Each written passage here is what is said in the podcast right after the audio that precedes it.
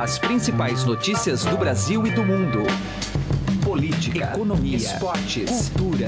Informação com a credibilidade do maior jornal do país. Estadão Notícias. Olá, seja muito bem-vindo e muito bem-vinda ao Estadão Notícias desta terça-feira, dia 1 de agosto de 2017. Começando mais um mês. Um ótimo agosto para você. Eu sou Emanuel Bonfim e o programa de hoje se aprofunda pela situação da Venezuela após a eleição da Assembleia Constituinte no último fim de semana. Em conversa com nosso correspondente Jamil Chad, que você vai ouvir daqui a pouco, saiba como a comunidade internacional reagiu ao pleito no país vizinho. Nós ainda vamos debater o contexto político da Venezuela com um especialista no assunto. Afinal, tal eleição poderia apontar o fim da democracia no país?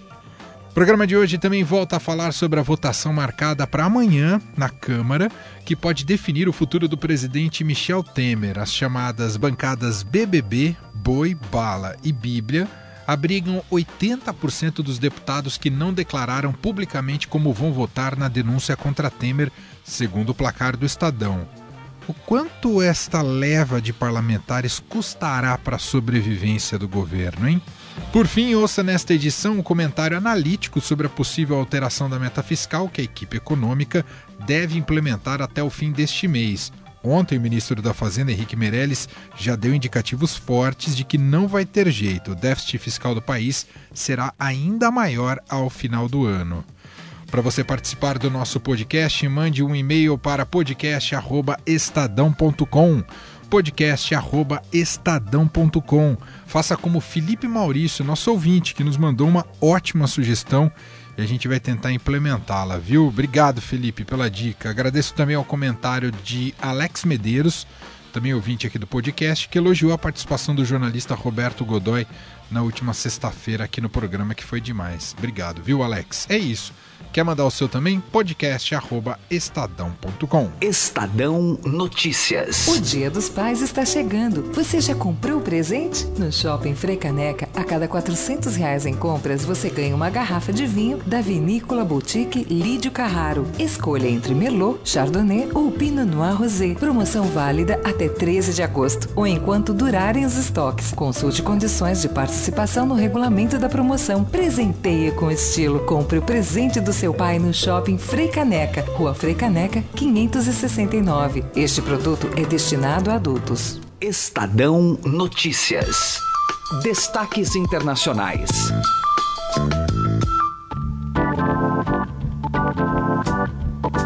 E agora no Estadão Notícias, nosso assunto é internacional e vamos falar mais sobre a repercussão da Venezuela, da votação para uma Assembleia Constituinte na Venezuela que ocorreu neste último fim de semana. Nós vamos agora à Europa, a Genebra, na Suíça, conversar com o nosso correspondente Jamil Chad, que vai falar mais sobre este assunto com a gente. Tudo bem com você, Jamil? Como vai, Manuel? Jamil, bom, como é que a comunidade internacional, de uma maneira geral, reagiu à votação dessa Assembleia Constituinte na Venezuela, Jamil? Olha, Emanuel, a realidade é que a constatação é de que o principal resultado, pelo menos internacional, dessa eleição na Venezuela foi mesmo um aprofundamento da, do isolamento da Venezuela no mundo. Ou seja, eh, governos que tomaram decisões que estavam justamente aguardando para saber se a Assembleia eh, iria adiante, se a eleição iria adiante, eh, ela foi, ela aconteceu de uma maneira que vários países vêm acusando de ter sido uma circunstância eh, duvidosa, é o termo que a União Europeia utiliza, e agora eh, fica muito claro que existe uma, uma, um, uma reação bastante negativa, isolando ainda mais a Venezuela. Já tivemos os Estados Unidos apontando para sanções, inclusive financeiras, mas a União Europeia também volta a debater a aplicação de sanções contra a Venezuela. Isso depois que, a, a, a que na, na, realidade a, eh, o governo, eh, as autoridades em Bruxelas deram uma chance a Maduro. A chefe da diplomacia europeia, Federica Mogherini, chegou a falar com os venezuelanos, dizendo de uma forma muito clara que se a, a, a votação fosse adiante, ela seria obrigada a entrar, pelo menos, no debate sobre as sanções com os demais países europeus. Se Assembleia não fosse adiante, a, a, Europa foi muito clara, Manuel, disse o seguinte, que ela ajudaria, inclusive, em algum tipo de diálogo entre a oposição e o governo, garantindo para o governo que nada aconteceria com Nicolás Maduro. Mas nada disso foi atendido. E, portanto, a Europa hoje começa, então, já a avaliar eventuais ações contra o regime de Nicolás Maduro. E Jamil, você mesmo já tinha reportado aqui algumas vezes no Estadão sobre como cresceu o número de refugiados da, da Venezuela. É, esse isolamento deve impulsionar mais esse tipo de movimento, não é, Jamil? Certamente. Inclusive, a ONU já está se preparando nesse sentido. Nós tivemos acesso uh, até a documentos internos da ONU que mostram que a entidade já teme uma crise humanitária na Venezuela, ou seja, na nossa própria fronteira aí no Brasil, uma situação bastante delicada, não só para o Brasil, mas, por exemplo, para a Colômbia, que já tem 300 mil venezuelanos, mas também, e é curioso essa outra, essa outra dimensão dessa história, que às vezes a gente não, não repara, mas é a quantidade de venezuelanos que também vão para as ilhas do Caribe. E aí você tem, claro, ilhas com uma população muito pequena, de repente recebendo eh, imigrantes e refugiados venezuelanos e criando uma situação bastante difícil para essas ilhas. Isso é exemplos como Trindade, Trinidade e Tobago e outras ilhas ali da região. Então você tem, sim, a ONU já muito preocupada com esse fluxo de imigrantes e de refugiados, um fluxo que a própria entidade aponta que a partir de agora deve, inclusive, aumentar, porque muita gente eh, pode estar, por exemplo, decepcionada que a, a Assembleia Constituinte foi, de fato, eleita, foi adiante e pode tomar a decisão de simplesmente, a partir de agora, deixar o país. Esse é um movimento que, obviamente, vamos ter de acompanhar com muita, muita atenção, Emanuel. Muito bem, ouvimos aqui no Estadão, aqui no nosso podcast Estadão Notícias, o correspondente Jamil Chad, direto de Genebra, na Suíça, contando mais um pouco da repercussão internacional desta eleição na Venezuela. Jamil, mais uma vez, muito obrigado, um abraço, Jamil. Bom dia a todos. A gente segue no assunto Venezuela aqui no Estadão Notícias e analisando mais esse momento do país após as eleições sobre a Constituinte na Venezuela. E o nosso convidado agora é Tiago Guerre, professor do Instituto de Relações Internacionais da Universidade de Brasília, especialista neste assunto. Tudo bem, professor Tiago? Obrigado por atender o Estadão. Tudo bem, eu que agradeço o convite de estar aqui hoje. Professor, essa eleição pode significar o fim da democracia na Venezuela? Bom, eu diria que tecnicamente não. Na verdade, o uso que foi feito de chamar a Assembleia Constituinte está dentro é, dos dispositivos constitucionais existentes dentro é, do ordenamento jurídico venezuelano. E a questão que, que eu colocaria é que, na verdade, existe de fato é, um uso político né, do instrumento, né, o que caracteriza, na verdade, um grande desafio para a democracia no mundo, né? Ou seja, quanto a democracia vem enfrentando, na verdade, instrumentalizações e controles e tentativas de manipulação, não apenas na Venezuela, né? Então a gente viu recentemente o caso é, dos Estados Unidos, né? Você tem uma série de problemas, por exemplo, nas democracias europeias, né? A gente vem enfrentando, por exemplo, no caso brasileiro, também uma série de problemas dentro da, da nossa é, tentativa de consolidar a nossa democracia. Né? Então eu diria que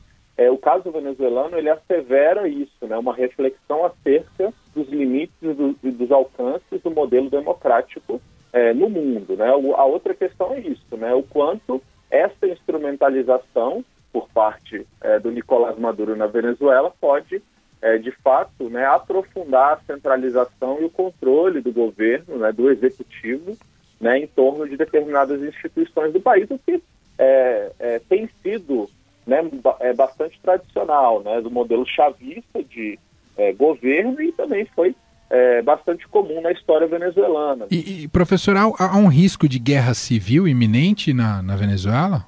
Sim, é bastante é, pertinente essa questão. É, é, alguns é, analistas, né, alguns professores, né, eu lembro que o colega Igor Fuser recentemente é, apontou nesse sentido de que estaríamos vivendo na Venezuela hoje um estado de pré-guerra civil. Eu, eu, não sei se eu sou mais otimista né, ou menos pessimista, mas eu não vejo dessa forma. Né? Está, é, entendo, por exemplo, a guerra civil, o estado de guerra civil, ou mesmo essa, essa condição de pré-guerra civil, né, como algo muito mais é, profundo, muito mais contexto muito mais é, desestruturante, né? Ou seja, eu não vejo isso no, no caso venezuelano.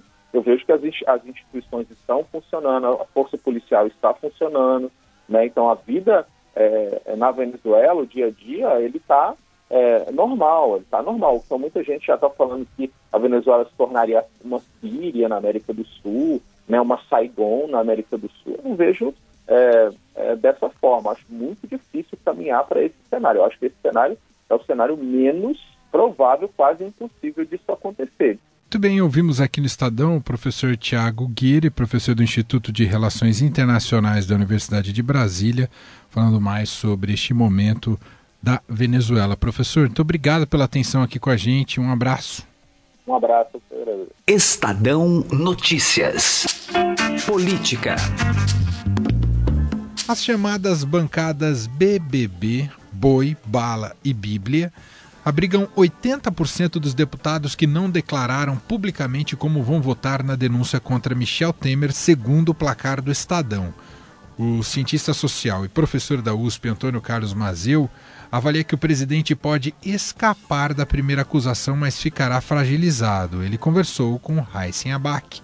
Vamos ouvir. Professor, como é que o senhor vê uh, esse senso de oportunismo das bancadas diante de uma votação tão importante aí para o presidente Michel Temer? Há que se levar em conta que a fragilidade das instituições políticas do Brasil, particularmente dos partidos políticos, levam a esse tipo de postura. E não é novidade. Está bem que nós estamos vivendo aqui uma crise específica de profunda intensidade, onde o presidente está querendo escapar de uma investigação onde ele é acusado de crime comum. Veja a gravidade da coisa. Os partidos políticos da sua base, alguns é, núcleos desses partidos, ainda dizem, não, nós vamos apoiá-lo no toma lá da cá. O toma lá da cá não é novidade no Brasil. O toma lá da cá faz parte intrínseco do modo brasileiro de governar. Esta base de governo, de, de apoio ao presidente, não, não, vive uma condição firme, porque pode até ser que o Temer consiga é, rejeitar esse momento, esse pedido de julgamento, mas pelo menos outro vai vir. Eu tenho as minhas dúvidas de que esta muralha que o, que o, que o Temer e seus assessores mais diretos construiu tenda a, a, a, segurar uma segunda ofensiva, um segundo ataque quando ele for acusado de, de mais um crime.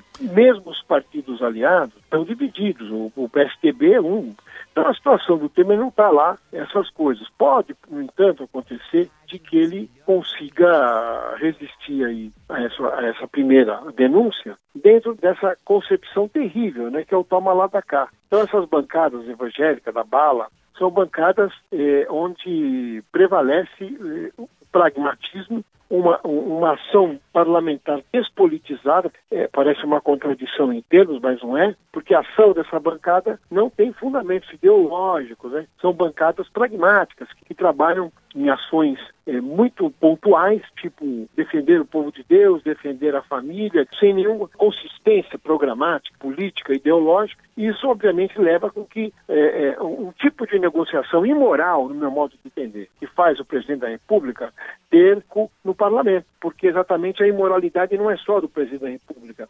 É, existe uma imoralidade no conjunto da ação política brasileira, que é historicamente determinada por essa fragilidade da democracia e das instituições políticas brasileiras. Professor, nesse cenário que o senhor traçou inicialmente, de o presidente Temer escapar dessa primeira denúncia, vamos supor que ele se confirme, mas que seja por uma margem pequena, aí ele fica bem fragilizado também, o senhor não acredita? Ah, ele já está fragilizado de apoio. 94% da população brasileira é contra o Temer. Não reconhecem o Temer uma legitimidade de governo. Quando houve impeachment, as pessoas minimamente é, informadas sabiam que era um grupo, um grupo tão corrupto ou mais tá, do que aquele que estava é, no poder. Eu não digo nem da presidente Dilma, porque contra Dilma não tem nenhuma prova, nem indício de nada, né? Enfim, é, é, é eu acho que é, a situação é ruim, porque em qualquer âmbito, esse governo ele não tem apoio da sociedade, não tem apoio dos setores do empresariado, não tem apoio dos setores da intelectualidade, não tem apoio de OAB, não tem apoio de CNBB, quer dizer, na verdade, ele age com um núcleo de pressão, um rolo compressor no parlamento, né, ao arrepio dos interesses da sociedade. Então, eu diria parece muito mais uma autocracia do que uma democracia esse governo tempo. Age autocraticamente porque atropela os, minimamente as, os interesses e as discussões da sociedade. Como um governo deslegitimizado como esse né, pode votar projetos como reforma de previdência, reforma trabalhista, reforma tributária, não tem, não tem sustentabilidade moral e nem ética e nem política. Ouvimos aqui no Estadão Notícias o cientista social e professor da USP, Antônio Carlos Mazeu. Direto ao assunto, com José Neumann e Pinto.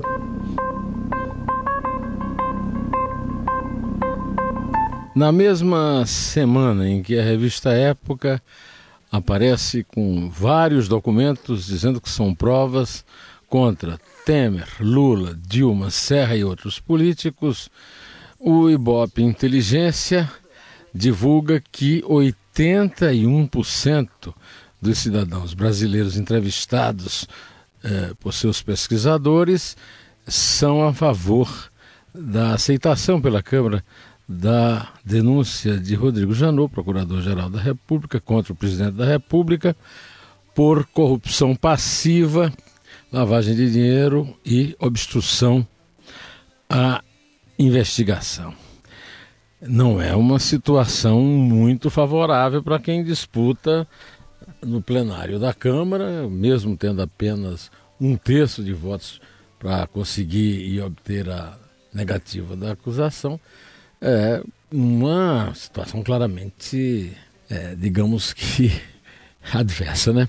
Pois é, mas a, a verdade é que o Temer tem duas grandes batalhas. A batalha parlamentar, que parece que ele já ganhou, é, que é na base do cata-voto. Voto a voto, é, pagamento em verbas do orçamento, etc. A outra batalha é a batalha política, propriamente dita, e essa vai ser muito difícil. Tanto ele quanto os deputados que, por acaso, vierem a votar nele lá no plenário da Câmara terão que travar, talvez apenas em outubro e novembro de 2018 nas próximas eleições diretas.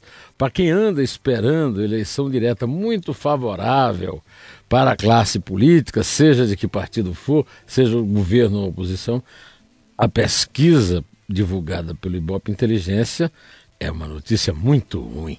José Neumann e Pinto, direto ao assunto. Estadão Notícias. Economia.